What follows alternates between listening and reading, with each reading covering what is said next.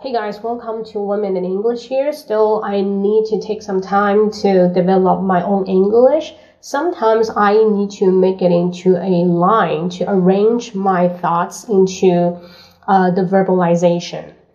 Normally, when I just learning English, I would watching YouTube videos or listen to the podcast. And sometimes I would just uh, take really care Uh, that every pieceful information come out from the podcast. What I really care is how they organize the term, what kind of the flow they're using, and that's why I just repeat the words for thousands of times until I have the bunch of flow come through my mind and then come out of my mouth.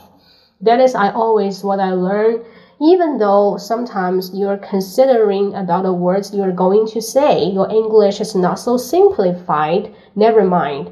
If you try to simplify your English, you should get used to speaking bullshit at first, okay? Make it consistently, then try to cut down some kind of a useless part. I think it takes uh, a quite long time for us to practice until we're just being familiar with the usage of what we want to say, not many times monotonous variations full, full in our mind.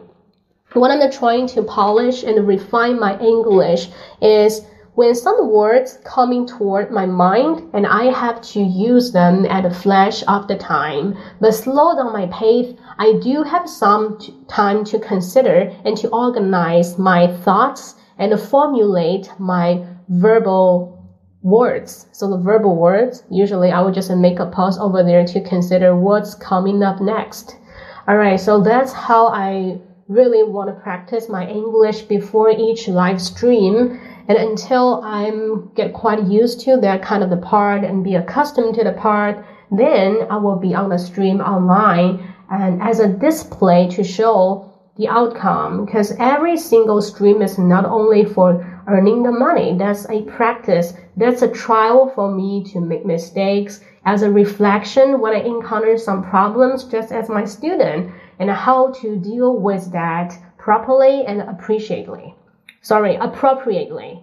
You know? Yeah, okay guys. So appreciately you're listening to my podcast. Let's improve and develop together. See you next time. Bye bye.